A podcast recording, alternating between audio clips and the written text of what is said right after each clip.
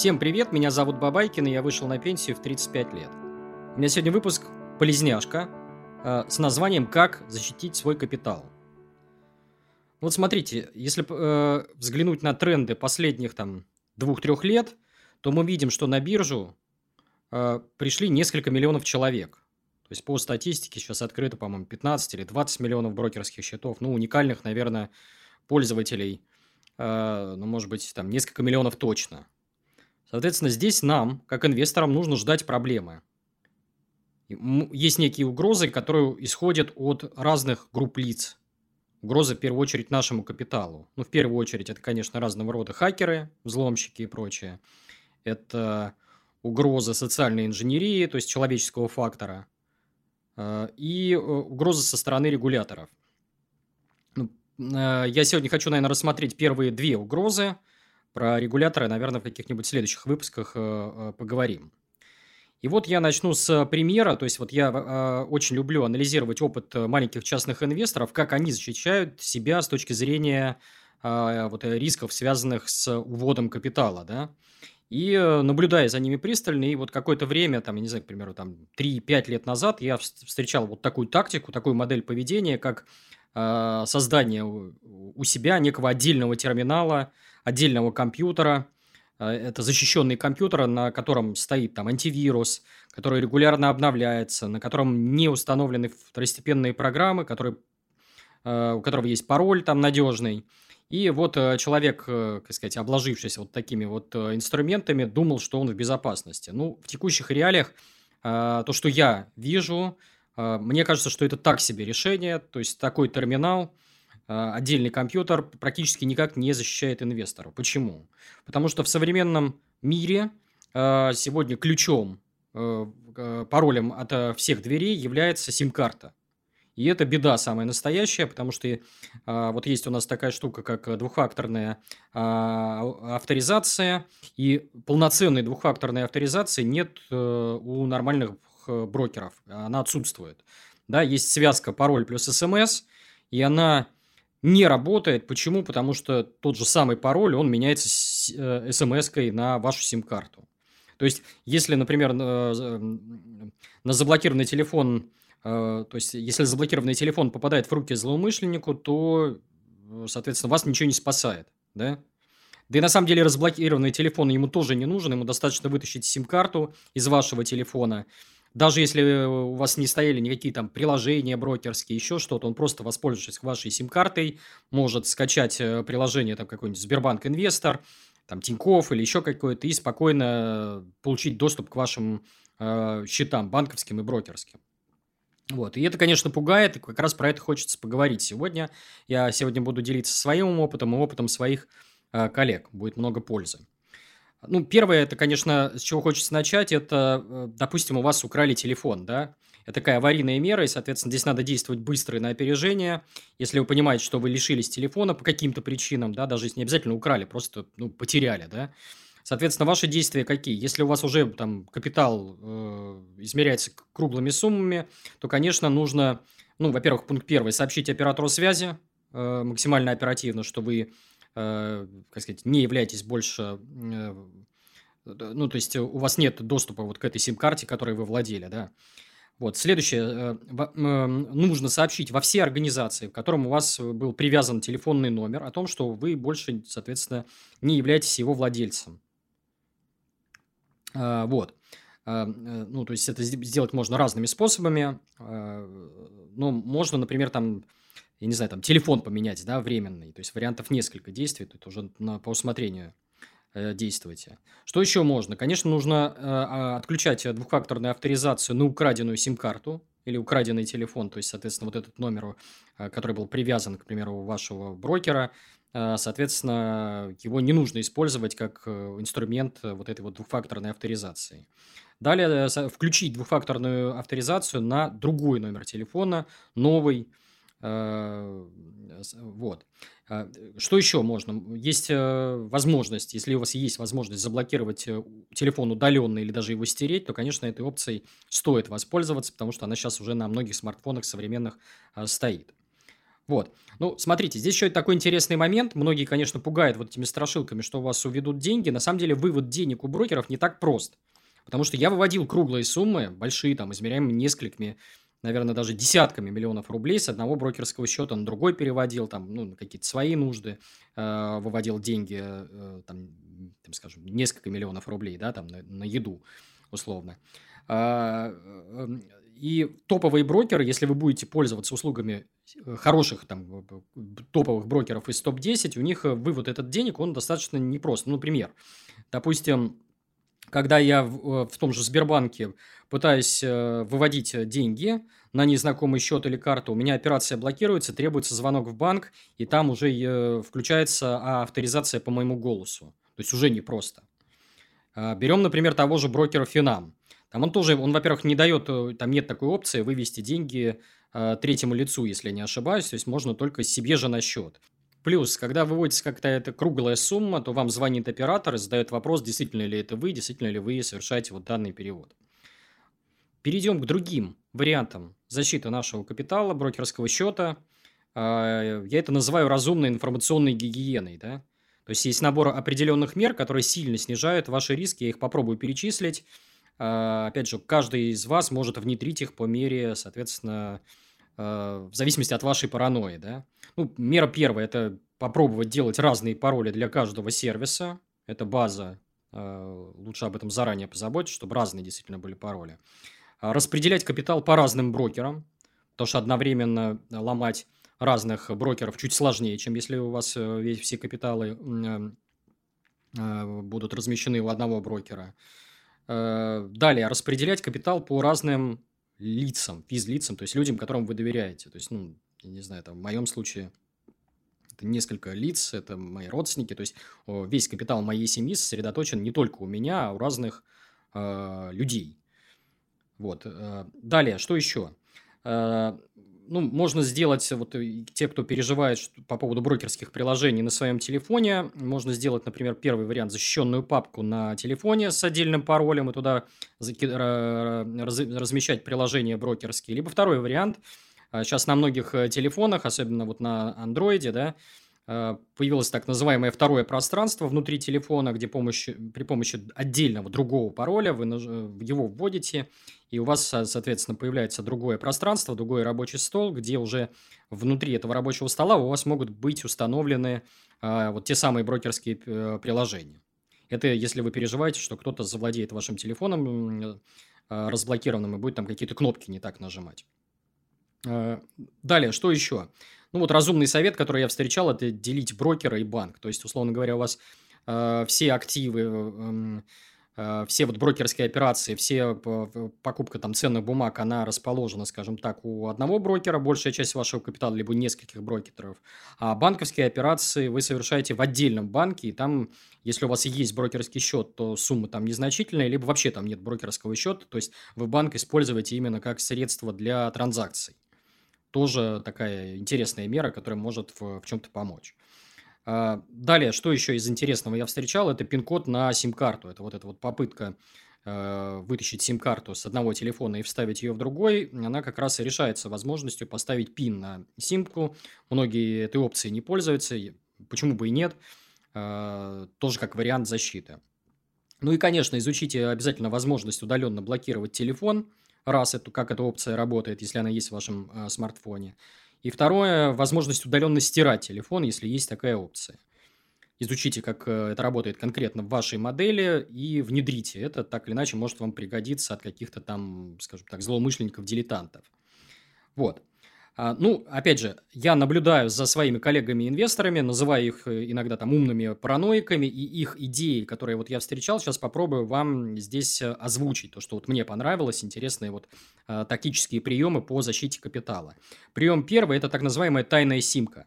Ранее я говорил, что симка как раз является главной угрозой для, а, сказать, капитала инвестора, и здесь вот то, что вот я встречал, такой интересный подход – Берем кнопочный телефон, самый вот недорогой, без возможности выхода в интернет. Желательно. Далее берется симка. Покупается отдельная симка, отдельный номер, и, и составляется заявление где, э, соответственно, мы просим оператора отключить нас от интернета, чтобы вообще этой симкой нельзя было выходить в интернет.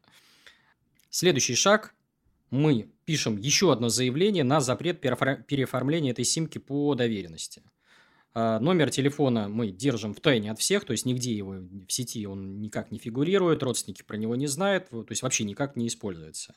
И, соответственно, этот секретный номер мы подключаем к брокерскому счету, и далее уже вот приложения брокерские или там программы для торговли скачиваем к себе на компьютер, либо на телефон. И, соответственно, а вот этот вот дешевый телефон с э, никому неизвестной симкой используем как э, ключ.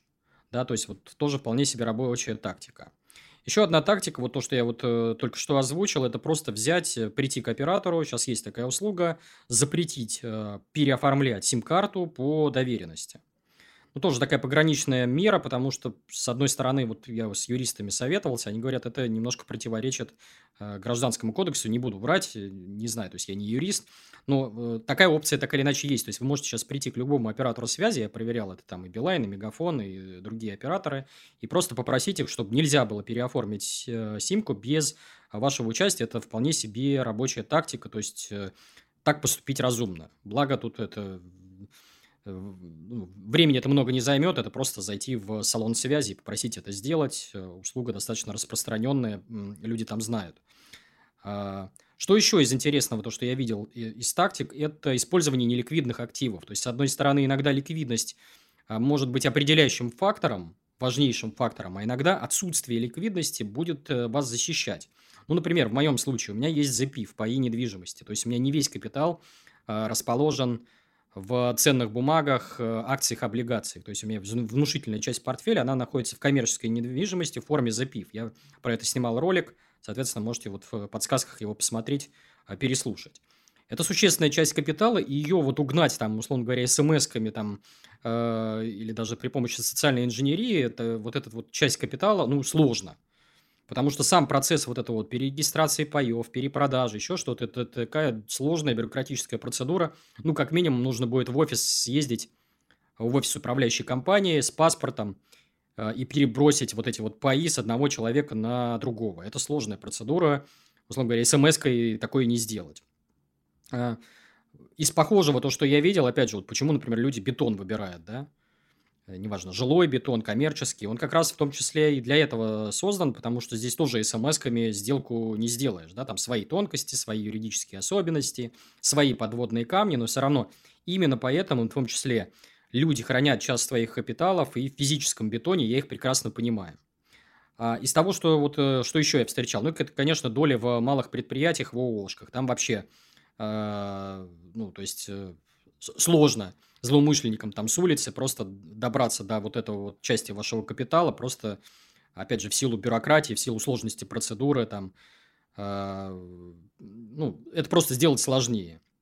Или, например, внебиржевые акции, там тоже с этим сложнее э, сделать, там, смс-кой одной не переведешь их, да, там.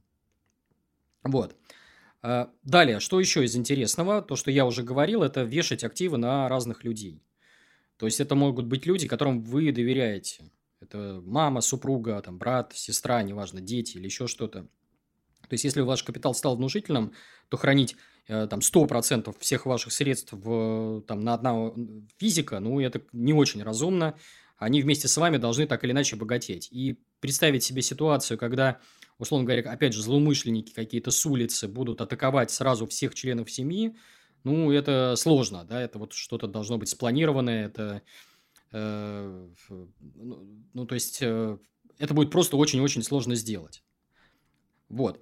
А еще одна тактика, которую я встречал, это использование ИИСа. Да? Если капитал еще не очень большой, то почему бы ИИС не использовать для вот такого вот э, хранения активов без возможности быстро их э, вывести? То есть, чем э, хорош э, вот этот вот ИИС, да? Его невозможно закрыть без визита, соответственно, к вашему брокеру, да? А, и э, выводить деньги оттуда сложно. То есть, это там, ну, достаточно муторная процедура. У ИИС я вижу только один существенный недостаток. Его можно пополнять на сумму 1 миллион рублей в год. И, конечно, для тех, кто хочет накопить солидный капитал внушительный, вот, этот вот, э, вот это препятствие 1 миллион рублей в год, оно, конечно, мешает. То есть, таким способом большие капиталы размером там в десятки миллионов рублей, ну, вряд ли сформируешь. Но, тем не менее, опять же, эта опция подходит для большого числа инвесторов. Почему бы ей не пользоваться? А, еще один прием, который я встречал, это переводим сим-карту к оператору, который не имеет офисов. А, то есть здесь все операции проводятся лично с вами. Здесь всегда, э, так сказать, э, у вас идет встреча с курьером.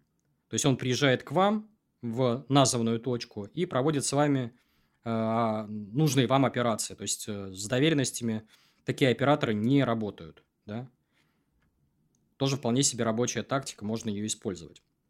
Еще один пример, более сложный и, наверное, такой муторный, не всем подходит. Опять же, подходит, наверное, тем, у кого капиталы уже гигантские, там, я не знаю, измеряется там 100 миллионов рублей, 200, 300.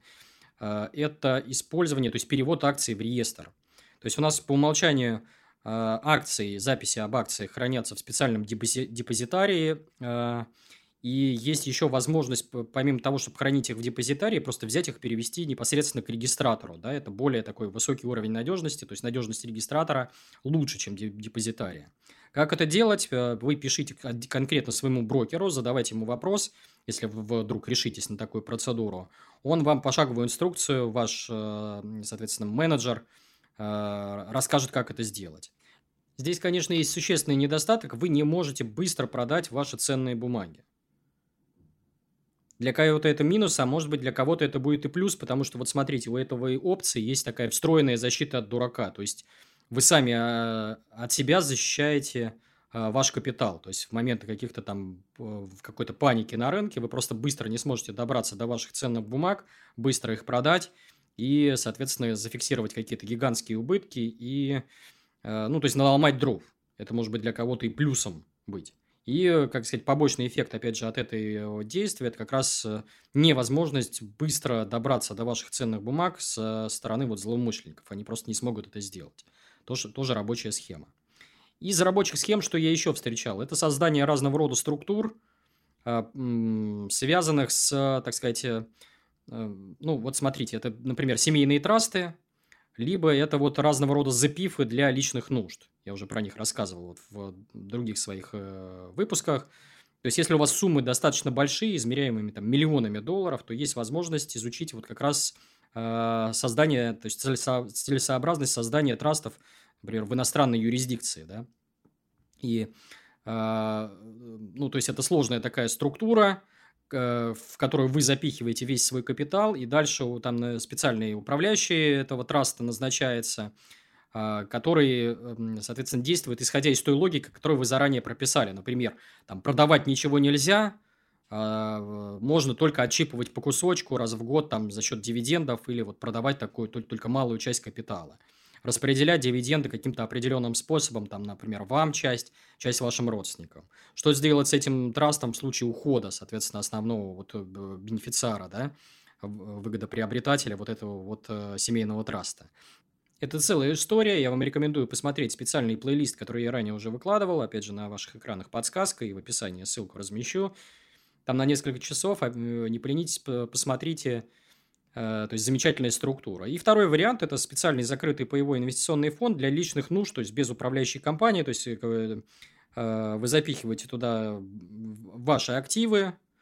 Соответственно, помимо того, что здесь можно оптимизировать налоги, за счет того, что у вас есть так называемые налоговые каникулы, вы можете не платить дивиденды, вы можете не платить налог при реализации тех или иных активов. Помимо этого, у вас появляется как раз опция – защиты капитала от э, посягательств каких-то злоумышленников, то есть им гораздо сложнее будет добраться здесь с э, логистической точки зрения до ваших активов. Это просто сложная муторная процедура э, утащить вот такие вот паи. Что еще из интересного мне рассказывали? Э, вот есть такой э, новый способ со стороны, э, так сказать, злоумышленников, да, который называется фрод в стакане. Мне об этом способе рассказал один из моих приятелей. Э, что из себя представляет э, вот эта вот э, хитрая махинация, да? Взламывается ваш брокерский счет, и там, соответственно, от вашего имени выставляются заявки на покупку каких-то супер низколиквидных акций, вообще никому неизвестных, там Пупкин Облбанк. Причем заявка выставляется, соответственно, за э, фиксированную цену, за завышенную цену, и с той стороны стоит продавец вот этих вот непонятных бумаг, который с удовольствием удовлетворяет эту заявку по завышенной цене. То есть, и вроде со стороны это выглядит как э, такая, ну, честная сделка, просто люди взяли, договорились и продали там акцию не за там 100 рублей, а за 1000 рублей, да, ну, если обе стороны согласны, почему нет? Я вот, э, опять же, сижу, думаю, чешу голову, как защищаться от, от такого явления. Опять же, призываю коллективный разум, если кто-то из э, подписчиков, э, зрителей моих придумает вот эту вот методику, как защищаться от такого явления, подскажите, поделитесь в комментарии, буду вам очень признателен. Вот. Ну и напоследок, вот что хочется сказать. А, во-первых, э, вы спросите, а что из того, что я сейчас перечислил, нужно, в, так сказать, внедрять? Ну, здесь зависит от э, степени вашей паранойи. Я не все, что здесь э, описано, внедрил лично, но какие-то вот простые шаги, типа наличие ИИСа, наличие счетов на разных, соответственно, физлиц, там, пароли, пин-код на симку и прочее, прочее. То есть, вот простые вещи, которые не требуют от меня каких-то сложных муторных процедур, я, конечно же, внедрил. И, и они защищают меня там от 95-99% вот этих вот а, опасных действий со стороны злоумышленников. Вы тоже можете их а, внедрить, а, если, соответственно, это не займет много вашего времени. Далее, что нужно еще помнить? Помните одну важную вещь, что помимо того, что нужно защищаться от каких-то сторонних злоумышл... злоумышленников, да, там, хакеров условных, но э, стоит подумать о защите от других лиц, потому что чаще всего нас атакуют не они. Это могут быть ваши какие-то близкие, ваши партнеры, еще что-то. То есть, вот в этом направлении тоже стоит думать, но это, наверное, тема для следующей передачи, отдельный разговор, потому что здесь уже совершенно другие риски, и от них надо совсем по-другому защищаться. Это все, что я хотел сказать на сегодня. Призываю зрителей и слушателей подписываться на мой YouTube-канал, ставить лайки и оставлять комментарии. Почему? Потому что мне это помогает пробивать алгоритмы YouTube так, чтобы мои идеи доходили до большего числа людей. Еще у меня есть Telegram, а, куда я выкладываю посты, которых нет и никогда не будет, например, в том же YouTube. Соответственно, ссылка на Telegram на ваших экранах плюс QR-код. Э, Обязательно подписывайтесь. Еще у меня есть Инстаграм, где я в формате картинок и веселых комиксов рассказываю о финансовой грамотности и о жизни с капитала. Инстаграм сильно выделяется на фоне других инстаграмов о финансовой грамотности. А, зайдите, посмотрите, подпишитесь. Еще у меня есть две книги. А, в книгах я попытался обобщить весь свой опыт, рассказал все, что знаю, максимально простым и доступным языком. Книги читаются очень легко, стоят они копейки, 176 рублей. Есть в электронном виде, есть в бумажном. Есть в формате MP3, то есть можно ушами тоже послушать. Опять же, ссылки я э, размещу в описании. Кроме того, для тех, кому не нравится видеоряд мой, кто привык слушать в, в первую очередь ушами, у меня есть подкаст. Я выкладываю аудиодорожку, MP3 запись на разных платформах.